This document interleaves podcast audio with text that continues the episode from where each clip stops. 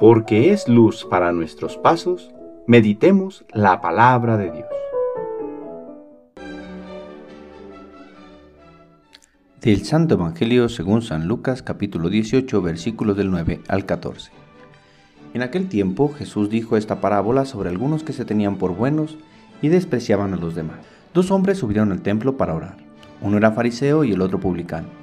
El fariseo, erguido, oraba así en su interior. Dios mío, te doy gracias, porque no soy como los demás hombres, ladrones, injustos y adúlteros. Tampoco soy como ese publicano. Ayuno dos veces por semana y pago el diezmo de todas mis ganancias. El publicano, en cambio, se quedó lejos y no se atrevía a levantar los ojos al cielo. Lo único que hacía era golpearse el pecho diciendo, Dios mío, apiádate de mí que soy un pecador.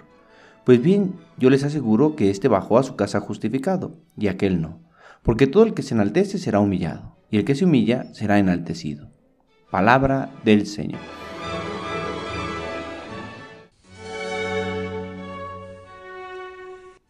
Sábado de la tercera semana de Cuaresma. Dice el profeta Oseas al final de la lectura de hoy, porque yo quiero misericordia y no sacrificios, conocimiento de Dios más que holocaustos. Podríamos ofrecer a Dios todas las bestias del campo y todas las primicias de las cosechas, pero al final de cuentas sería solo devolver algo de lo que Él mismo nos ha dado.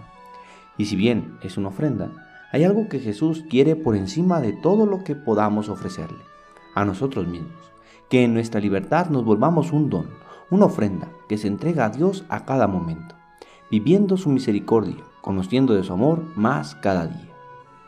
En el Evangelio escuchamos el ejemplo propuesto por Jesús.